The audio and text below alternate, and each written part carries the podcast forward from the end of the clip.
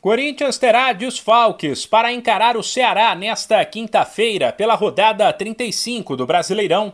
A partida em Fortaleza começa às 8 da noite no horário de Brasília.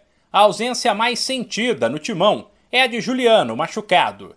Cantilho também está no departamento médico e não deve mais jogar em 2021, enquanto Rony está suspenso. A boa notícia é que o William foi relacionado outra vez. O meia atacante se recuperou há poucos dias de uma lesão muscular e tem recebido uma atenção especial. O Corinthians não quer que ele tenha um novo problema, por isso o jogador deve começar no banco e entrar no decorrer da partida.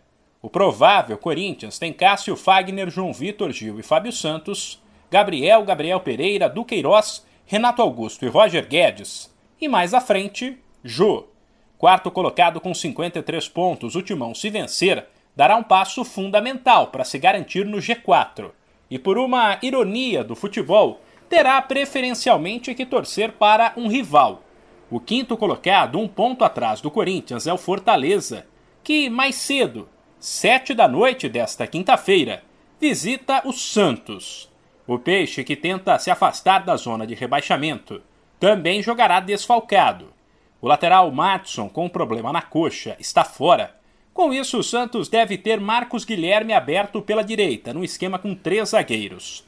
A boa notícia é a volta do atacante Marinho, recuperado de dores musculares. O Santos deve entrar em campo com João Paulo, Caíque, Luiz Felipe e Danilo Bosa, Marcos Guilherme, Vinícius Zanocelo, Felipe Jonathan, Gabriel Pirani ou Ângelo e Lucas Braga, e na frente Marinho e Diego Tardelli.